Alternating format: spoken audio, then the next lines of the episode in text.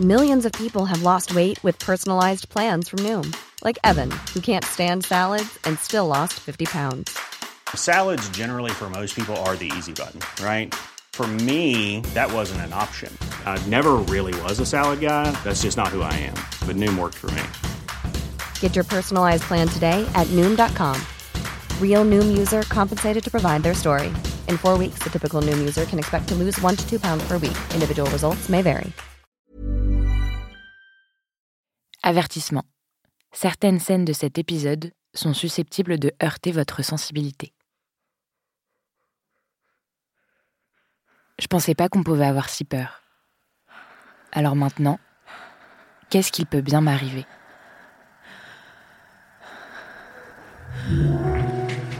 Connaissez-vous l'histoire de Claudine Corday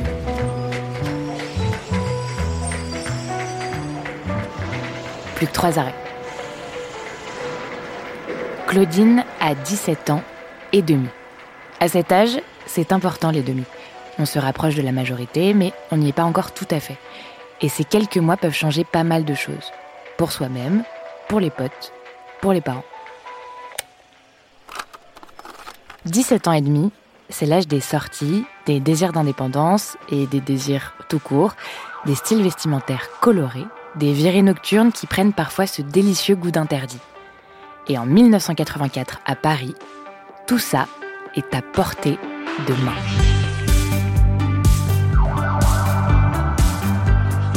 À 17 ans et demi, on se pense grand. Et on a enfin une place dans ce monde, d'accord? Claudine l'a bien intégré.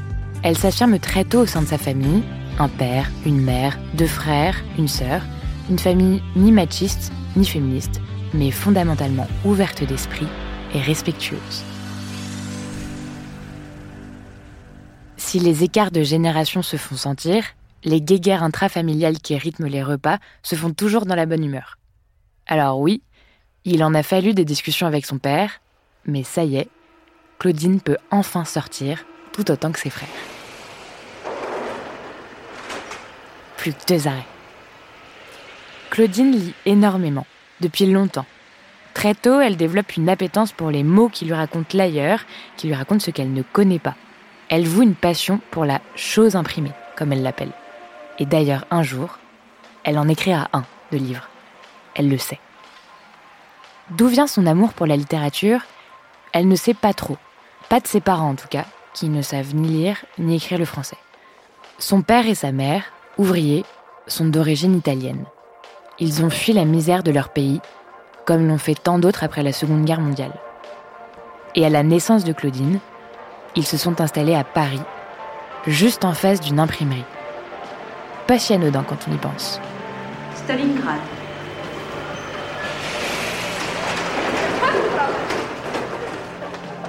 Bref, Claudine vit une enfance et une adolescence bien entourées et sans heurts. Elle a des projets, elle est curieuse et surtout, elle est bien dans ses pompes. Claudine est sur le point de rejoindre son amoureux, copines et copains dans un café près du métro Stalingrad. On est en février, c'est l'hiver, c'est jeudi, c'est 21h. Il fait froid et la nuit est déjà tombée. Il y a du monde dans les rues. Claudine marche vers le café. Un homme, la trentaine, s'approche d'elle et lui demande du feu, puis ses bagues, puis sa montre. Oui, oui, ses bagues et sa montre. Au même moment, un autre homme arrive par derrière et lui dit tout bas Si tu ouvres ta gueule, je te mets une balle. T'as compris? Tu marches devant et tu suis mon cousin.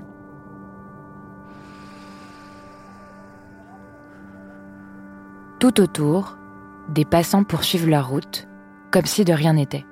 Ça a l'air bizarre quand même comme truc. Non mais c'est chelou ce qui se passe Non, quand non, même. il baisse les Attends, yeux, il y a-. Oula, qu'est-ce qui, se passe Bon, de toute façon, j'ai le métro, je suis en retard. Non, je vais baisser les yeux et faire semblant Je que pas j'ai rien. Je sais pas. Elle dit rien. Est-ce que je dois aller l'aider Non. Je pense qu'ils les connaissent. Elle a besoin Est-ce que d'aide vous- Excusez-moi, vous, les Ah, avez mais vus Ouais, vous je savez je bien qu'il y a un problème. Je dois les connaître en fait. Ouais, ça a pas trop l'air, non Je sais pas, j'y vais. Il reste 3 minutes, j'y vais, j'y vais pas. Pas- En plus, j'ai des trucs à faire. Je sais pas Non, quoi faire, elle les suit en fait. Non, non, ça a l'air d'aller, elle les suit. Putain, mais j'ai rendez-vous, je suis désolé, je peux, je peux rien, je peux rien faire, je peux rien faire.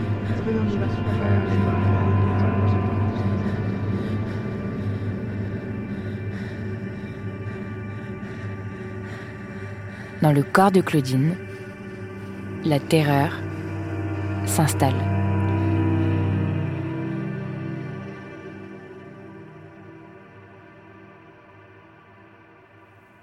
Et dire que le café est à trois minutes de là. Les deux hommes entraînent Claudine vers le canal d'à côté. Tu te fais remarquer, tu cries, tu fais quoi que ce soit et je te bute. Ok? Ils disent vouloir niquer la bourgeoisie. Claudine répond qu'elle est fille d'ouvrier. Ouais, t'as raison. Et moi je suis le pape On ne croit pas. Alors ferme ta gueule. Et là, juste là, sur les bords du canal, on la viole, on la frappe, on lui brûle le visage avec des cigarettes et on lui pisse dessus. Puis les deux hommes, numéro 1 et numéro 2, c'est comme ça que Claudine les appelle, l'emmènent dans un appartement dans une cité au nord de Paris, chez un autre homme, numéro 3. Sur place, elle est violée pendant plusieurs heures par numéro 1 et numéro 2, avec la complicité de numéro 3. Et puis, à un moment, sans que Claudine sache pourquoi, il s'arrête. Numéro 1 et numéro 2 quittent l'appart, numéro 3 reste.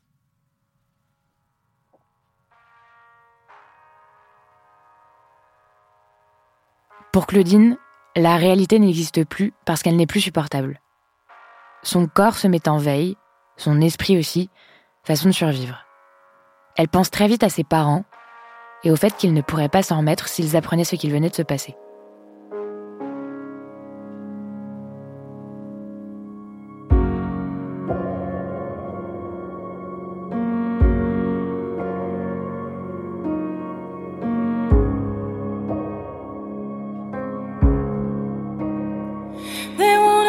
It from me.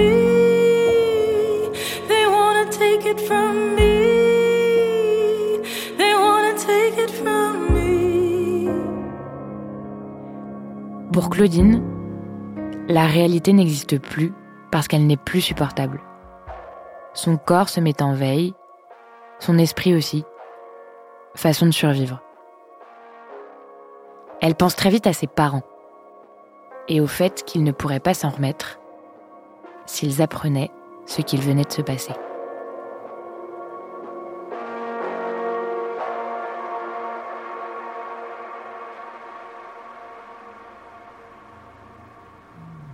Claudine ne sait pas pourquoi, mais il y a d'autres hommes dans cet appartement. Des hommes qui veulent mettre numéro 1 et 2 derrière les barreaux. Et pour les foutre en tôle, numéro 3 appelle les flics de manière anonyme et incite Claudine à les dénoncer. Les flics arrivent. Il faut agir vite. C'est un cas de flagrant délit, c'est-à-dire que moins de 48 heures se sont écoulées depuis les faits. Direction l'hôpital. Sur place, on prend bien soin d'elle. Analyse et tests confirment le viol en réunion, les coups, les brûlures et la présence de différents spermes. Personne ne peut contester un quart de seconde ce qu'elle vient d'endurer. Et Claudine a 17 ans et demi donc. Elle est mineure aux yeux de la loi. Elle décide immédiatement de porter plainte et ne compte rien lâcher du tout.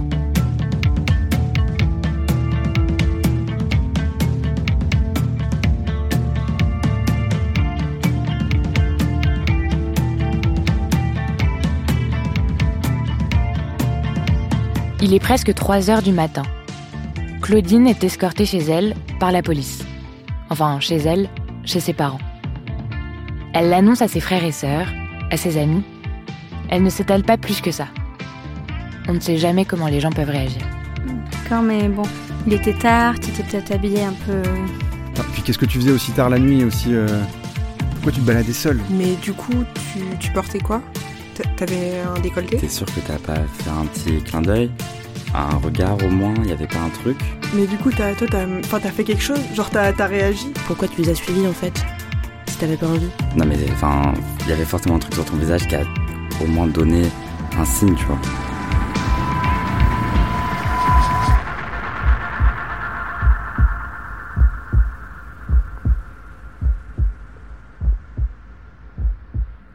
Le lendemain, sa mère se doute de quelque chose. Claudine a des marques sur le visage, mais elle lui répond qu'elle est tombée dans les escaliers du métro. Pas d'autres questions. L'affaire est close. Une pudeur générationnelle sans doute. Tant mieux finalement. Claudine ne veut rien dire à ses parents. Elle tient à les protéger. Alors elle trouve des ressources et du soutien ailleurs, dans son entourage, et puis dans les livres.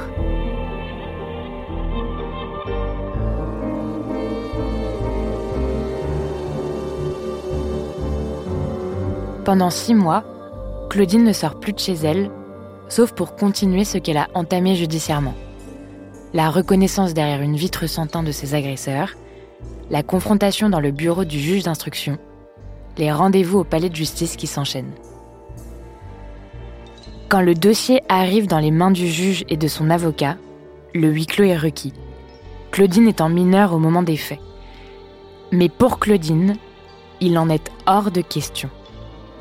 Le public doit assister à ce procès, à son procès.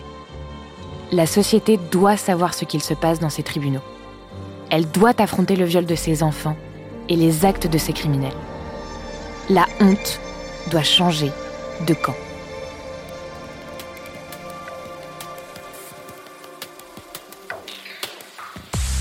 Sans s'en rendre compte, comme si c'était le cours naturel des choses, Claudine refuse le huis clos.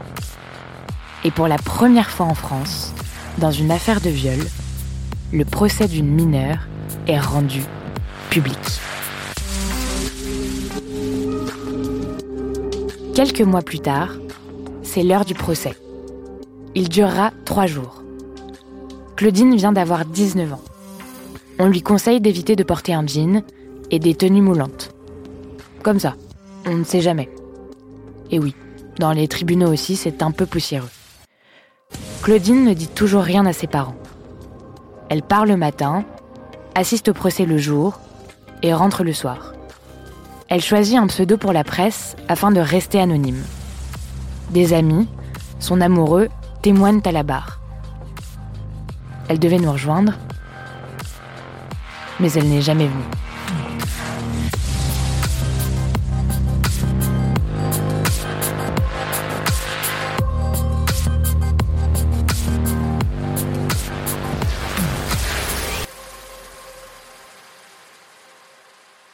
Les condamnations finissent par tomber. Numéro 1 et numéro 2 prennent 12 et 10 ans de prison. Numéro 3, du sursis. Certains médias qualifient les peines prononcées de légères, quand d'autres parlent d'un procès exemplaire. Cette histoire, c'est celle des passants dans la rue qui n'ont rien vu ou qui n'ont pas voulu voir, ni avant, ni pendant, ni après celle des dix mecs qui, installés dans cet appart au nord de Paris, n'ont rien fait. Celle de numéro 1, numéro 2, numéro 3, qui ont cru pouvoir anéantir la vie de cette jeune fille de 17 ans sans qu'il ne se passe rien. Mais cette histoire, c'est aussi et surtout celle de Claudine et de sa force. C'est l'histoire d'une mineure qui a marché sur les traces de l'avocate et militante féministe Gisèle Halimi, grâce à qui le viol est considéré comme un crime. Quelques années auparavant, Gisèle Halimi avait refusé le huis clos lors d'une affaire de viol qu'elle défendait et avait incité toutes les victimes de viol à faire de même. À 18 ans, Claudine écrivait Bientôt commencera ma vie, celle que je me choisirai de vivre et de faire du mieux possible.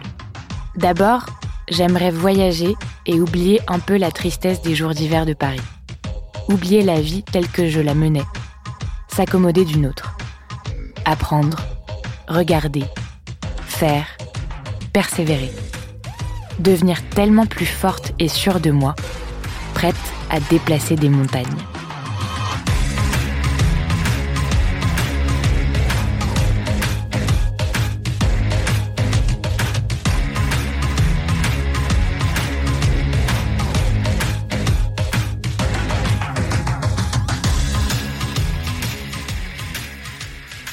Le père de Claudine n'a jamais été mis au courant de cette histoire.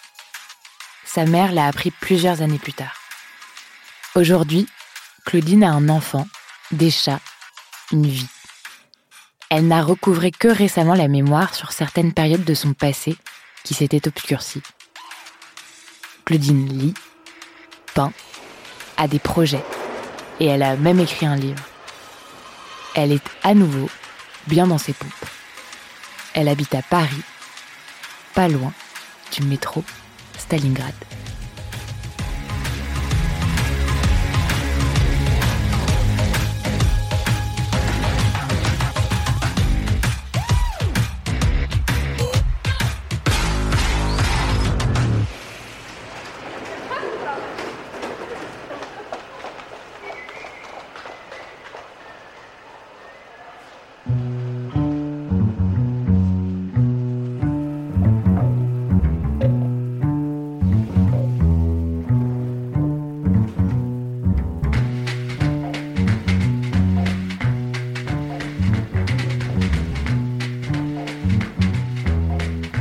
Héroïne de cette histoire, Claudine Cordani.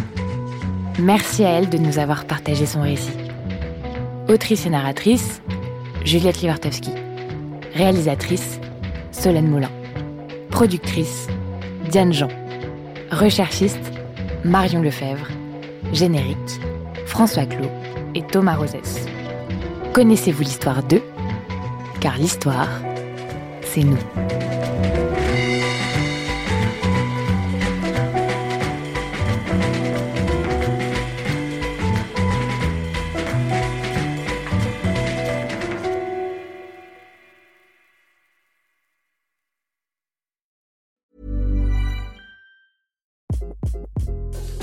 This is Craig Robinson from Ways to Win, and support for this podcast comes from Invesco QQQ, the official ETF of the NCAA. Invesco QQQ is proud to sponsor this episode and even prouder to provide access to innovation for the last 25 years. Basketball has had innovations over the years too. We're seeing the game played in new ways every day. Learn more at Invesco.com slash QQQ. Let's rethink possibility. Invesco Distributors, Inc.